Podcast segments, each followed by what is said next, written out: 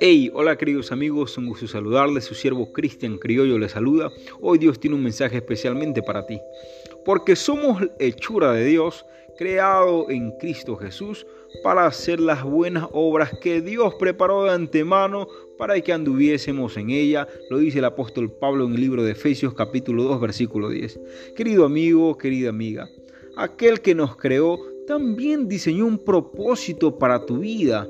Saberlo nos motiva a continuar creciendo en cada área de nuestra existencia.